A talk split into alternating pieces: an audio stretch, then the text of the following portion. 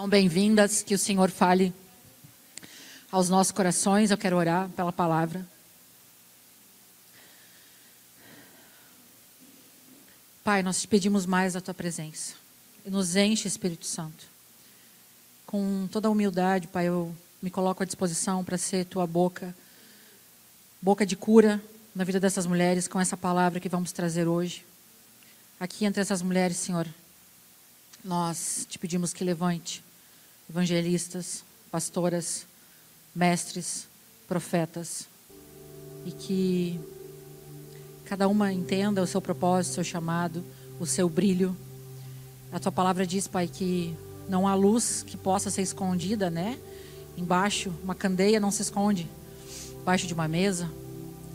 E todas essas mulheres que estão aqui são luz. E que hoje a, a luz do teu evangelho brilhe sobre nós. Me ponho à tua disposição, Pai, para queimar nessa noite com essa palavra que venha como espada nos nossos corações. Em nome de Jesus. Amém. Mulheres, há algum tempo eu venho trabalhando com mulheres, a questão de três anos, faz três anos da, da minha conversão, e foi muito forte a forma como Jesus entrou na minha vida. E eu entrei, entrei de cabeça nesse evangelho. Em questão de dois meses, eu tinha renunciado à advocacia. Eu já exercia advocacia durante 15 anos, mas a minha vida era um vazio. A minha vida era cheia de dores de alma. E depois que é, é, é, muito perigoso quando a gente faz uma oração dizendo Senhor eis-me aqui.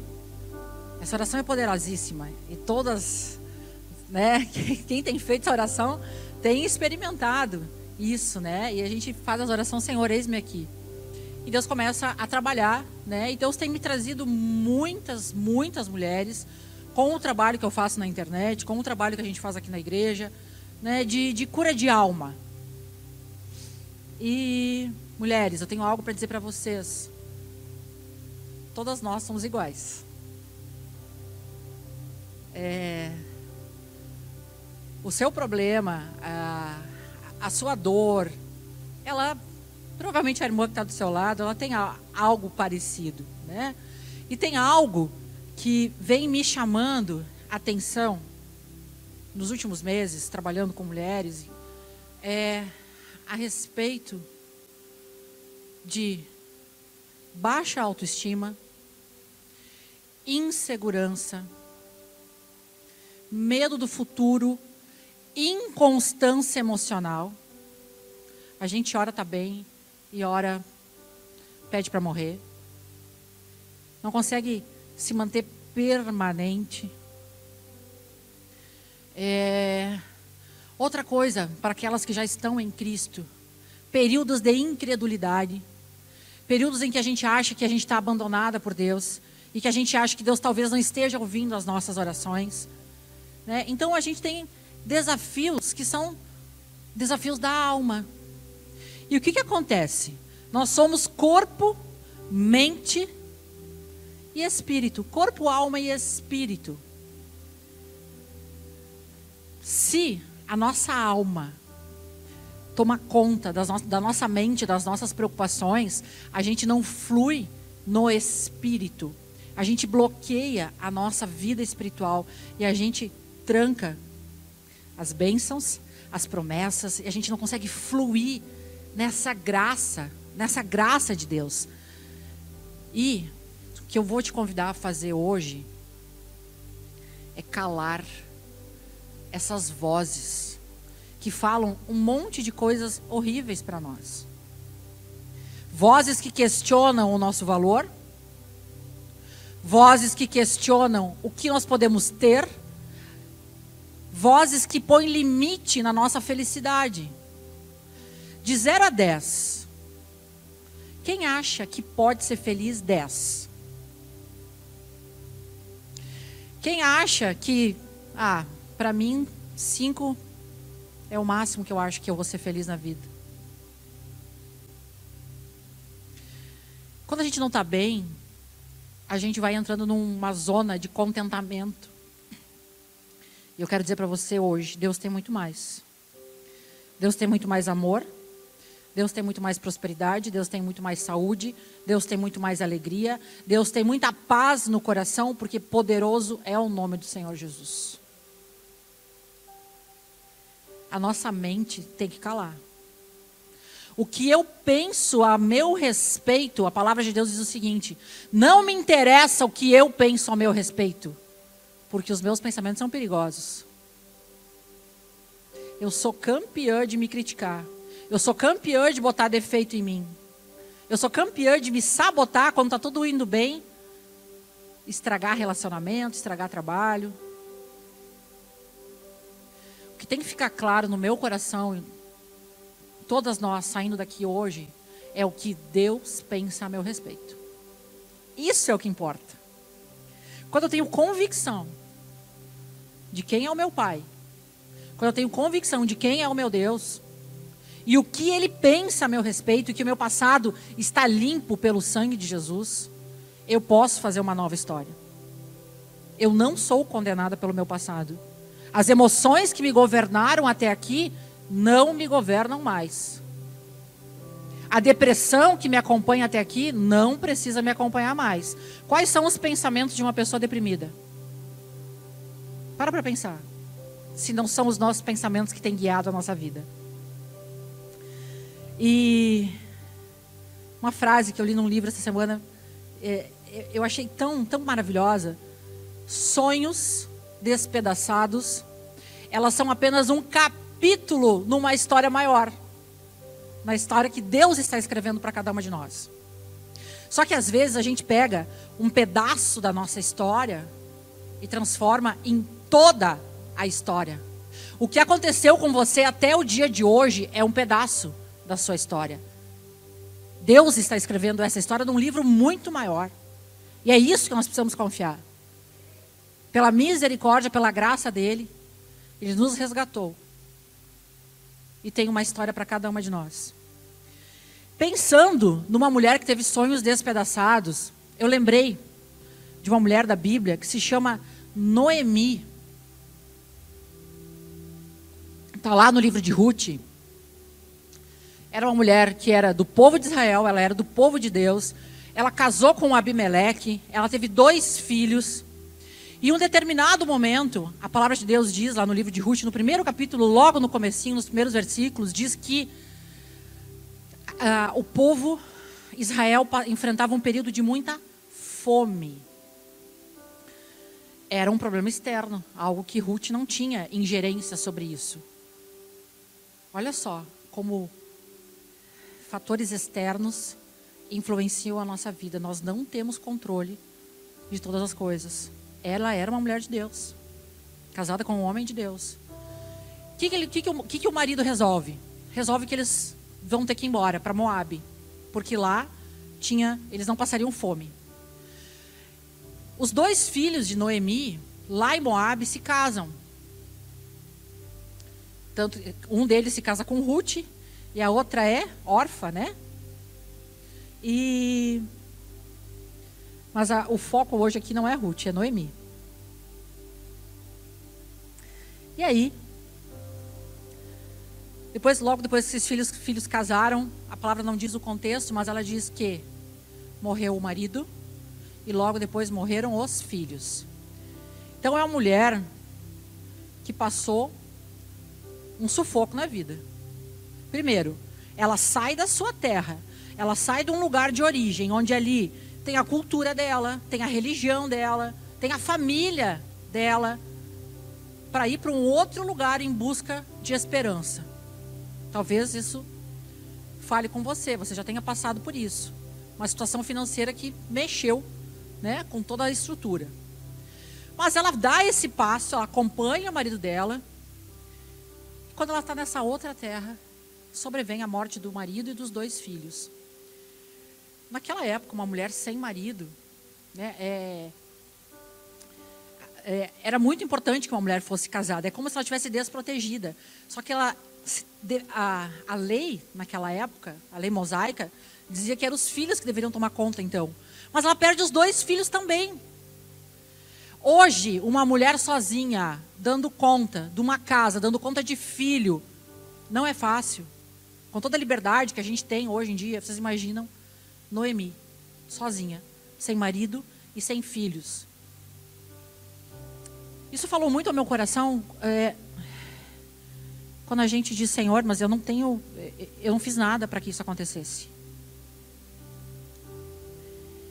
É, quantos problemas a gente tem na vida e a gente não fez nada para que isso acontecesse? Eu não tenho culpa. Eu fui traída por algum homem que resolveu me trair e me desonrar. Ou eu perdi um filho. Isso não está no meu controle. Ou fui vítima de abuso sexual. Ou nasci em um lar onde o pai era alcoólatra e tinha violência em casa. Nada disso eu participei, nada disso eu tive escolha, nada disso eu tive opção. Noemi não teve opção nenhuma. E Deus está me trazendo. Quantas mulheres estão numa situação que toda a realidade, elas já nasceram talvez num lar problemático. Já nasceram com uma disfunção de, entre pai e mãe, já viram brigas, rejeição, abandono, tudo isso. Eu não tive controle. Eu não pude escolher meu pai e minha mãe, ou se meu pai me abandonou, ou, ou enfim. Acontece que nós somos a imagem e semelhança de Deus. E lá em 1 João, a palavra diz que Deus é amor. E se nós somos a imagem e semelhança dele, nós precisamos de amor. A nossa essência é amor. E o que acontece se a gente vai recebendo solavanco e solavanco da vida e solavanco da vida, e talvez lá na infância, no momento que a gente mais precisava ter o nosso tanquinho do amor abastecido, esse tanquinho não foi abastecido. O tanquinho do amor não foi abastecido. E a gente fica andando por aí, enquanto adulta, com o nosso tanquinho do amor vazio. Lá em Jeremias 2, 13, eu gosto muito que a palavra diz assim: ó, dois pecados o meu povo cometeu contra mim. A mim me abandonaram. Segundo, cavaram para si cisternas rotas a fim de matar a sua sede. O que, que é esse tanquinho? Esse tanquinho vazio é a nossa sede. É uma sede que a gente tenta preencher com um monte de coisa. Mas no final das contas está sempre vazia, porque ela está furada. Cisterna rota. E é somente o amor de Deus que vai preencher.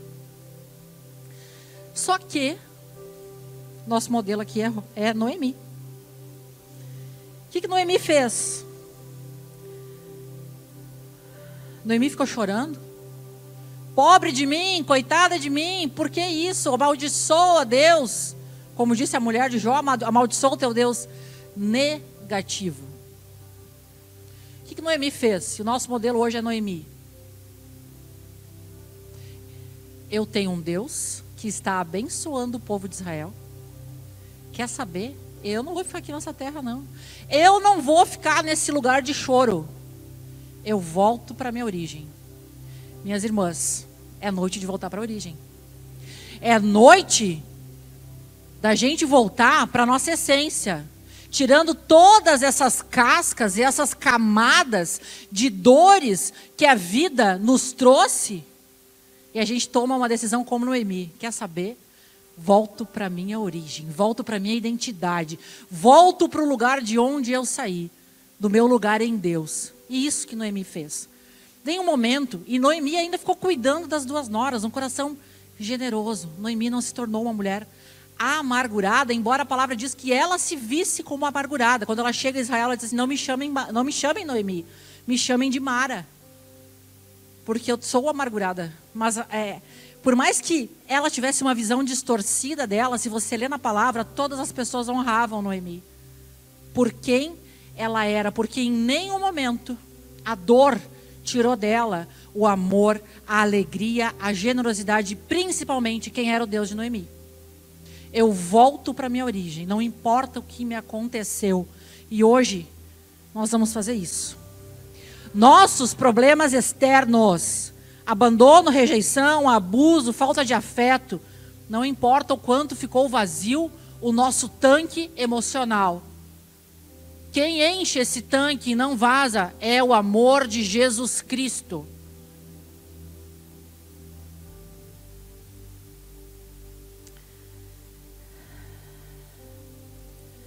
A gente precisa acreditar na verdade que nos liberta. Eva fez um estrago enorme por acreditar na mentira do diabo. A serpente chegou para Eva. Mas será que Deus disse isso mesmo?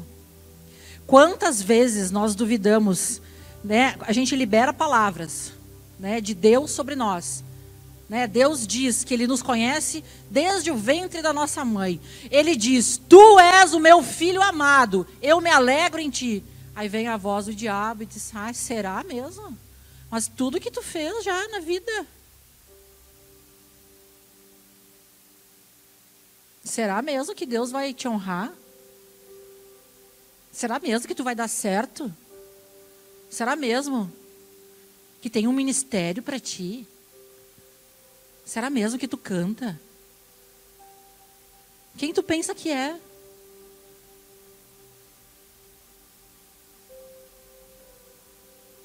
Eu lembro do meu sentimento de inferioridade. Eu já era advogada, tinha dinheiro, sim, podia ter liberdade de entrar numa loja, entrar num shopping. Eu não entrava em lojas de tão. É, eu comprava em em loja popular, porque entrar num shopping eu não conseguia me, né? A forma como eu me via era completamente distorcida.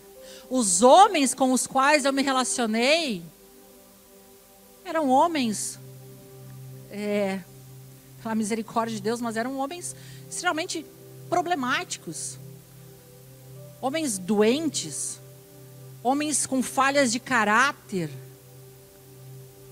homens desonestos, por quê? Porque era a forma que eu me via. E a gente só se relaciona com aquilo que eu com aquilo que eu enxergo. Mas Deus me curou. Deus me restaurou. Por quê? Essas vozes da mente. Não, se tu entrar aí, eles vão olhar para ti e vão te dizer o que, que tu quer aqui, só. Chinelona. Né? Bem capaz que aquele homem bonito, educado, trabalhador vai olhar, vai querer alguma coisa contigo. Bem capaz que tu vai conseguir casar e ter um, um casamento bem sucedido. Bem capaz que com todo, o teu, com todo teu passado tu vai ter um, um ministério. O que, que a gente vai fazendo? A gente vai se escondendo. Essas vozes na mente vai fazendo a gente se esconder. E se a gente se esconde, a gente não vive o propósito de Deus. Se a gente acredita nas vozes do diabo e a gente tem que aprender a discernir, ou é voz de Deus e do Espírito, ou é a voz do diabo, minha irmã. Que voz tem regulado a tua vida? Que voz tem te guiado? Que voz que te condena? Que voz que te acusa? Que voz que diz. Tem aquela voz perigosa que diz assim: ai, pobrezinha de ti, né? foi abandonada. Coitadinha, foi abusada. Coitadinha, Deus te abandonou, né? Deus deixou tu passar por tudo isso, né? Olha teu marido aí, ó. Grosseiro contigo. Pobrezinha de ti, tu não merece isso.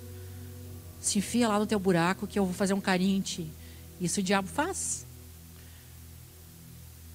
A voz de Deus diz assim: ó, levanta daí que eu tenho mais para ti. Sai desse lugar. Aquele que semeia com alegria, aquele que semeia com tristeza, colherá com alegria. Então, na nossa tristeza, a gente continua plantando. O povo de Israel era um povo escravo. Quando eles saíram do Egito, a mentalidade escrava deles impediu muitos de chegar na terra prometida. E Deus só pediu uma coisa para eles: continuem marchando. Continua marchando. Se você parar no meio do deserto, morre. Deserto não tem nada. Marcha, marcha, marcha, marcha, porque tem mais para ti. E eu tenho aprendido que para a gente regular os nossos pensamentos, essa voz interior, a gente precisa então entender que o diabo vem para roubar, matar e destruir. Mas Deus diz: Eu vim para que tenham vida e a tenham em abundância. Eu não sosseguei no meu processo de restauração enquanto não começasse a fluir rios de água viva de mim, porque Deus disse: aquele que dessa água beber nunca mais terá sede, e fluirão rios de água viva dele. Minha irmã, se não está fluindo rios de água viva de você ainda, o seu processo ainda não terminou, você precisa continuar marchando. Você ainda precisa buscar a sua cura, porque ele diz aqui, ó, eu vim para que tenham vida e vida em abundância. Então, o ladrão vem para matar, mas vem para matar o quê? Gente, nem sempre é a morte de óbito, é a morte da minha identidade, é a morte de quem eu sou, de quem ele me fez para ser. Ele vai me matando aos poucos, porque me desvirtua do que eu posso fazer. Ele faz eu duvidar do meu nível de felicidade. E aí, além de matar, ele rouba os meus sonhos, os meus planos, os propósitos de Deus para mim, o casamento que Deus sonha para mim, a família que Deus sonha para mim, o ministério que Deus sonha para mim. O diabo quer roubar tudo isso. E o trabalho dele começou lá atrás, destruindo a sua infância com rejeição, com abuso, com violência. O diabo quer mulheres apáticas, inseguras, porque ele sabe a força que mulheres têm. E o diabo também vem para destruir. O que, que ele quer destruir? A glória de Deus. Esse sempre foi o objetivo de Satanás. Mulheres que não reflitam a glória de Deus. Nossa, tu é cristã, nem parece. Não vejo Deus na tua vida. Acontece isso? O diabo não dorme, gente. Está sempre tentando destruir esses propósitos. Mas, quando a gente começa a assumir uma postura intencional de vigiar esse tipo de pensamento, lutar intencionalmente contra isso, a consciência, olha só que frase linda. A consciência verdadeira de quem eu sou me leva para desfrutar de um banquete. É um banquete à disposição. É a vida em abundância. É rios de água viva. Olha só quantas passagens se combinam. Rios de água viva, abundância, banquete. Isso vai, quer dizer que a gente não vai ter problema? Negativo. Mas a gente vai querer, a gente vai dizer que o nosso Deus sempre é maior que o nosso problema. Nosso Deus sempre é maior que a nossa depressão, que o nosso abandono, que o divórcio, que a solidão. É só eu reconhecer no meu coração que vozes eu estou ouvindo. E como eu calo?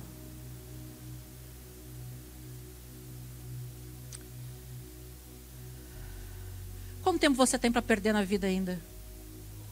Pergunta para a irmã do lado aí. Quanto tempo você tem para perder? Tem tempo? Tem tempo para perder na vida ainda?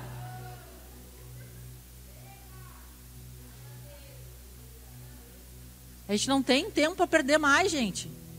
Exceto as gurias aqui, ó. A maioria tá longe de ser gatinha, hein, guriazinha? Estamos longe de ser guriazinhas que, ah, vamos ver o que, vai dar.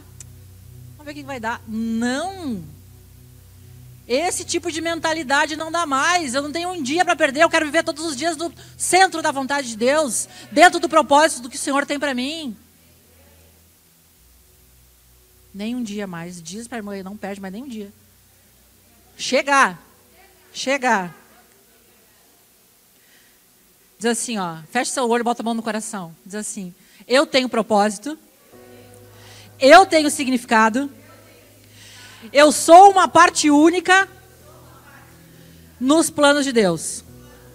Eu não sou produto do meu passado, das minhas dores, das minhas vozes.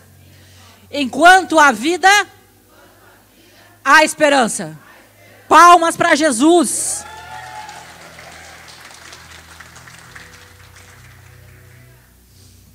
Atrás das, da, da, das capas pretas das cadeiras tem uma folhinha branca dobrada ao meio. Quero que você pegue ela.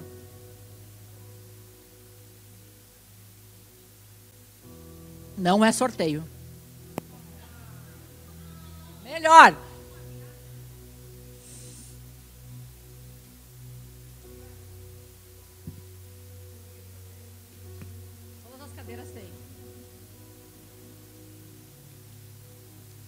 Tanto não tenho tempo a perder mais que eu não consigo mais ler sem óculos. Esse é o sinal, né?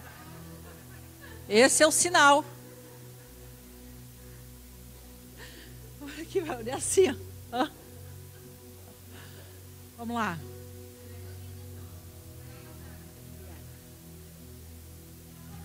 Olha só. Vamos ligar a luz para nós olhar a folhinha aqui?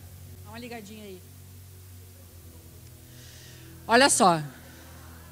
Como é que como a gente ele, elimina elimina é, porque eu lembrei de Elimelec, sei lá que mistura que eu fiz aqui. Como a gente elimina pensamentos tóxicos, esses pensamentos que nos destroem, esses pensamentos que nos tiram do propósito de Deus. Nós temos duas formas de fluir. A primeira árvore é o amor. Quando a gente está cheio do amor de Deus, quando a gente está fluindo no amor de Deus, quando a gente tem amor por nós mesmas, amor pela nossa história, quando a gente não deixa esses pensamentos, ai, tô gorda, ai, não sei o quê. Ai... Quando a gente diz assim, não, eu me amo, eu estou um pouquinho acima do peso, mas está tudo bem, está tudo tranquilo, vamos, vamos, vamos descansar, vamos relaxar. A gente cuida dos nossos pensamentos. Isso quer dizer o quê? Eu estou me amando. Estou tendo cuidado comigo. Eu estou me respeitando. Eu não sou a primeira pessoa a passar o chicote em mim. Quando eu fluo na árvore do amor, eu experimento os frutos do Espírito que estão lá em Gálatas 5.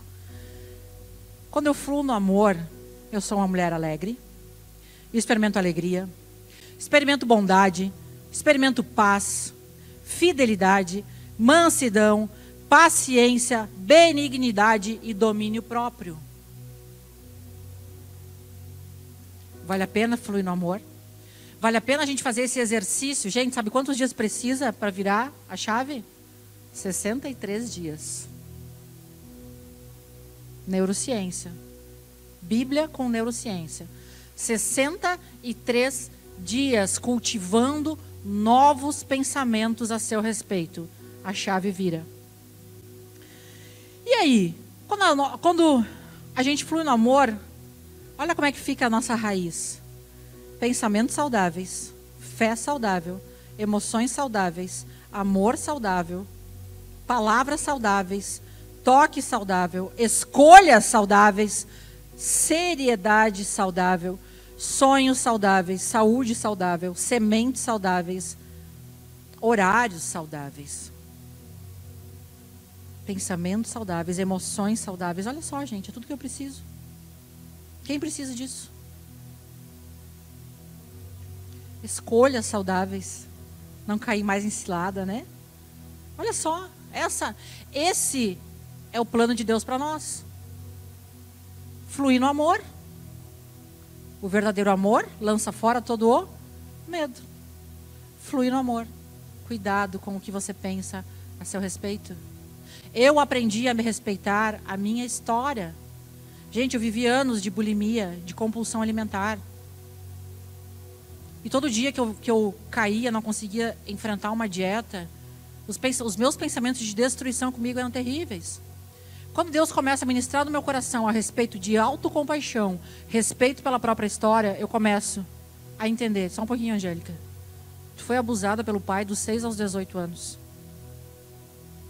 Tu teve que guardar um segredo, um silêncio. Com 11 anos de idade, tu já provocava o vômito. Era a forma que tu tinha de se automutilar. Calma. Calma, sobreviveu. Somos todos sobreviventes, calma. Diga para você mesmo, você é um sobrevivente. Calma. Respeita o tempo, respeita o processo. Paciência. Gente, que coisa mais boa. não acordar mais é, com essa condenação, não só a respeito disso, mas do livro que eu não li, das coisas que eu não fiz, deveria ter feito. As, as misericórdias do Senhor se renovam todos os dias. Se você não praticar autocompaixão todos os dias, a vida não vai fluir. E aí vamos para o outro lado. O que, que acontece se eu não pratico autocompaixão? Se eu não pratico autocompaixão, eu vou fluir no medo. Lá no, lá no meio da árvore, estresse, doenças físicas, porque lembra que eu falei para vocês antes: corpo, alma e espírito. O corpo começa a gritar. Doenças físicas. Sabe qual é o problema da doença física? A sua alma, que você não cuida dela, o espírito. E aí, essa é a árvore do medo. Nós temos transtornos degenerativos, demências, problemas circulatórios, doenças do sistema nervoso central, nosso sistema imunológico fica fraco, a cada pouco a gente está doente com as mesmas doenças, ninguém pega gripe, só tu pega, enxaqueca, sistema cardiovascular, aí começam os sintomas de depressão, uma pessoa bipolar, Aí no outro lado, sintomas de vício, vício em drogas, álcool, pornografia, vício em comida, problemas de ansiedade, o toque, estresse pós-traumático, síndrome do pânico, fobias, problemas sociais, né? Aí, problemas de aprendizado, nós ficamos com problemas cognitivos, transtorno déficit de atenção, E aí, qual é a raiz da árvore do medo? Como é que a gente alimenta a árvore do medo? Pensamentos tóxicos, emoções tóxicas, palavras tóxicas, escolhas tóxicas, sonhos tóxicos, sementes tóxicas, fé tóxica, amor tóxico, toque tóxico, seriedade tóxica, saúde tóxica, horários tóxicos. A única pessoa que pode atrapalhar os planos de Deus para sua vida é você mesmo. Nem o diabo pode. Você pisa na cabeça do diabo a hora que você diz assim: oh, Eu não acredito mais nas tuas mentiras a meu respeito. Então a escolha é de quem? Livre-arbítrio. Essa poderosa chave. Que árvore você quer estar, cultivar? O que você quer cultivar? Então aqui tem um manual Vamos ver como é que a Bíblia confirma isso? Gálatas 5, 22 e 23 diz assim: Mas o fruto do Espírito é amor, alegria, paz, paciência, amabilidade, bondade, fidelidade, mansidão e domínio próprio. Contra essas coisas não há lei. Você não está experimentando isso. E a palavra diz que o fruto do Espírito é isso. Então a sua alma está gritando tão alto que está calando o espírito. Simples assim. A baixa autoestima, o pensamento crítico, ele bloqueia a vida que Deus tem para fluir de você. E aí, a Bíblia diz que você pode mudar pensamento. Essa história, essa conversa de que eu nasci assim, vou morrer assim, isso é música da Gabriela. Tem nada a ver com a gente. Eu nasci assim, ser sempre assim, vou morrer assim. Conversa fiada, para mim não. Glória a Deus, que tem a misericórdia de Deus. Romanos 12, 2. Não se amoldem ao padrão desse mundo. Está todo mundo doente da alma? Ah, depressão é o mal do século. Está todo mundo tem depressão. Eu não. Eu não aceito as verdades do mundo para minha vida. Ah, todo homem trai. O meu não aceito. Não se amoldem ao padrão desse mundo, mas transformem-se pela renovação da sua mente, para que sejam capazes de experimentar e comprovar a boa, agradável e perfeita vontade de Deus. O que está dizendo aqui a palavra? Se você não mudar a sua mente, você nunca vai ser capaz de experimentar essa boa, agradável e perfeita vontade de Deus. Qual é o requisito para experimentar a boa, perfeita e agradável vontade de Deus? De novo, qual é o requisito? renovar a mente. Não tem outra possibilidade. E aí, tudo que os livros de neurociência, coach, todo mundo está ensinando, a Bíblia já diz aqui, ó. Como mudar a mente, como mudar o mindset. Né? 2 Coríntios 10, 3, 5. Pois embora vivamos como homens, não lutamos segundo padrões humanos. As armas com as quais lutamos não são humanas, pelo contrário, nossas armas são poderosas em Deus para destruir fortalezas. Fortaleza, tu está aprisionando a tua mente, que está deixando a tua mente cativa, uma fortaleza. Então, as nossas armas são poderosas em Deus para destruir essas fortalezas. Então, quer dizer o seguinte: ah, eu não consigo. Isso não existe. Para cristão, isso não existe. Poderoso esse nome é, como foi cantado aqui, nós vamos cantar de novo. Aí diz assim: pelo contrário. Nós destruímos argumentos do diabo.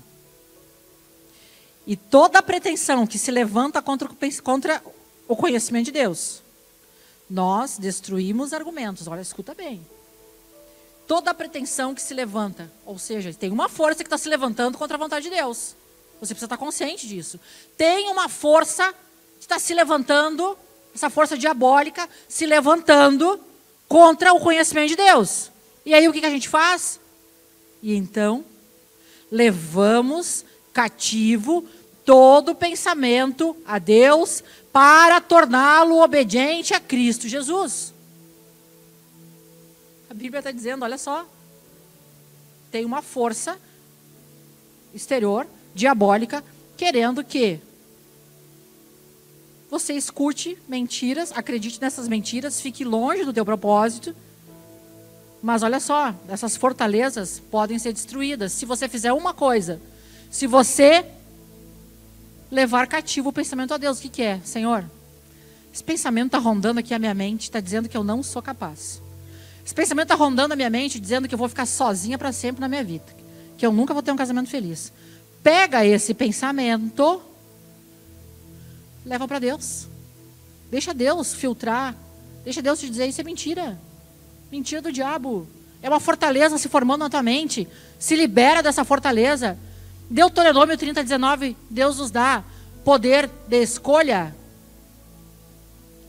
Hoje invoco os céus e a terra como testemunhas contra vocês, de que coloquei diante de vocês a vida e a morte, a bênção e a maldição.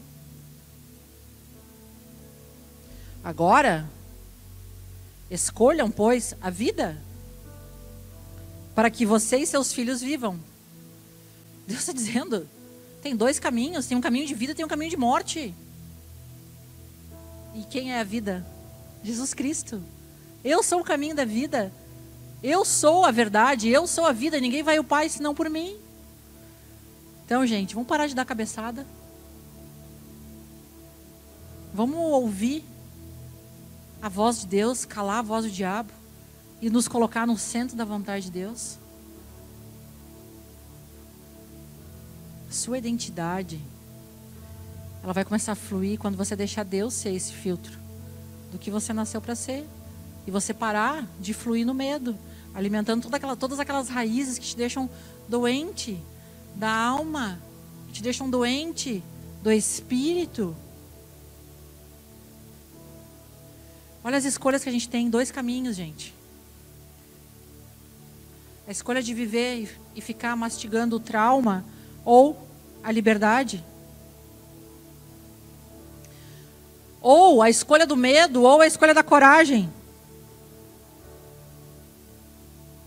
Ou a escolha da alegria ou um caminho de tristeza.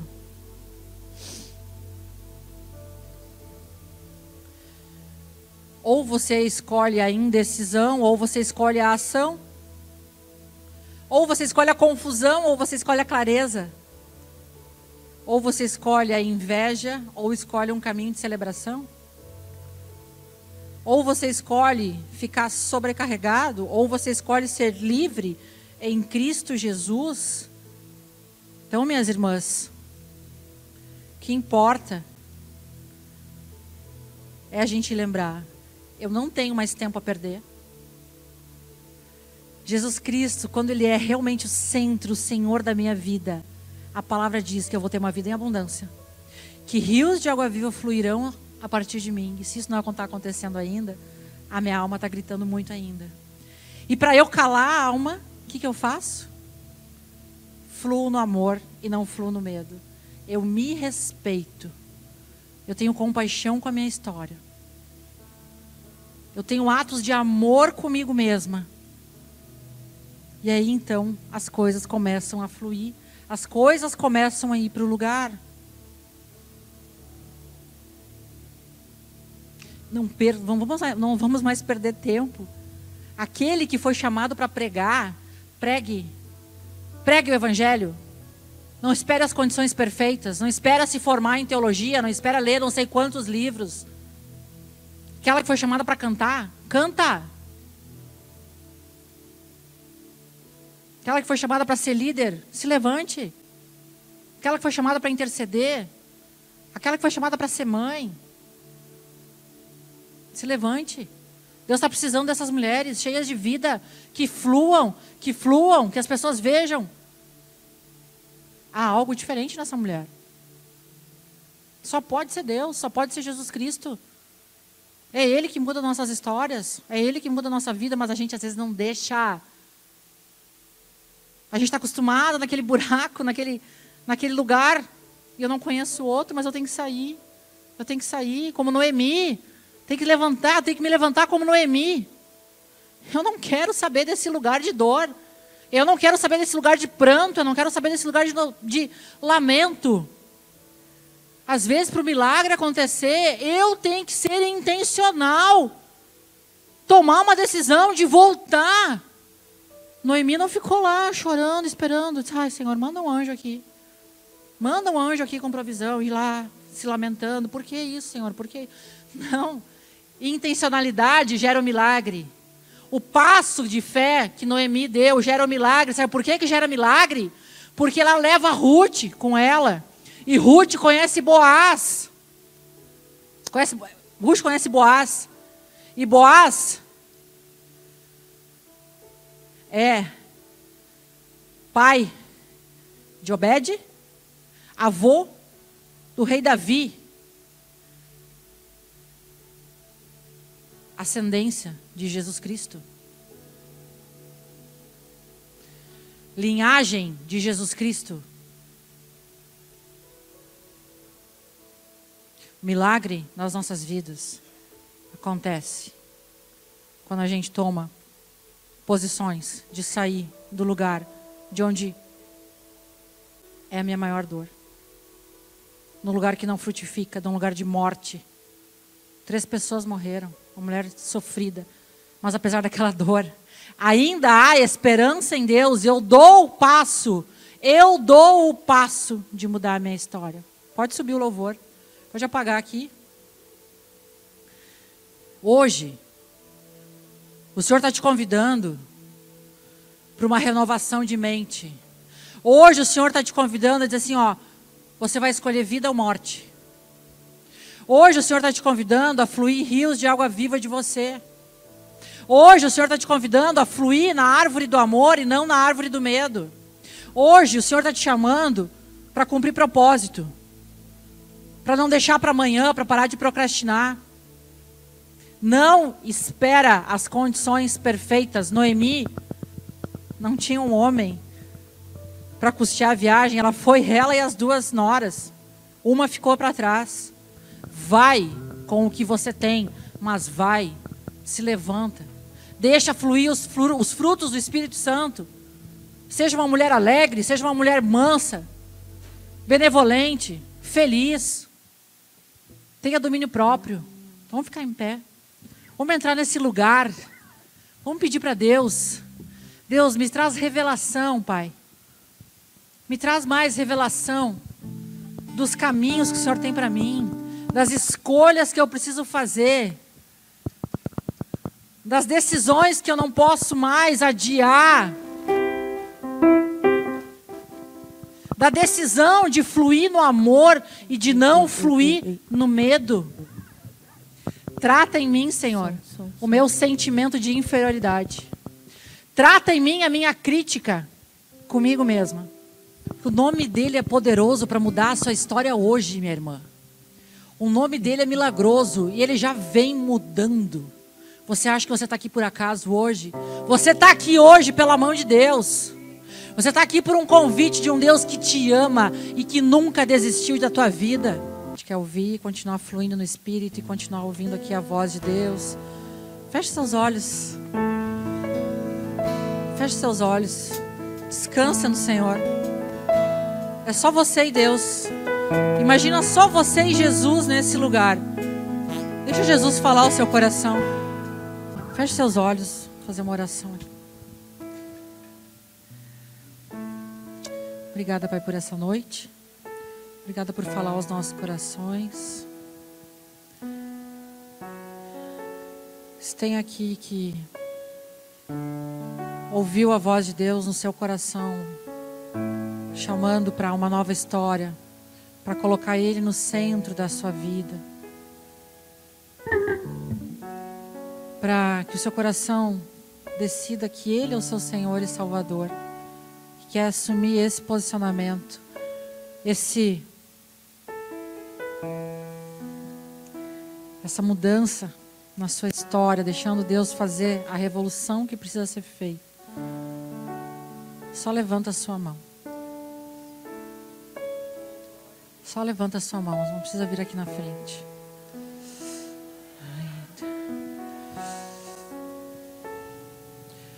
Você que ergueu sua mão, vamos fazer essa oração. Pai, eu me arrependo dos meus pecados. Te peço para entrar na minha vida e fazer tudo novo. Senhor, escreve o meu nome no livro da vida. E a partir de hoje, Jesus Cristo é o Senhor e Salvador da minha vida. Amém, amém, amém. Palmas para Jesus. Essa semana nós estamos comemorando dois anos de Igreja Brasa. E nós não poderíamos deixar de celebrar aqui entre as mulheres. Como eu falei antes, as mulheres que sabem quem são em Cristo Jesus, há um banquete para elas. Tá? Então a gente não vai sair daqui sem um tempo de comunhão,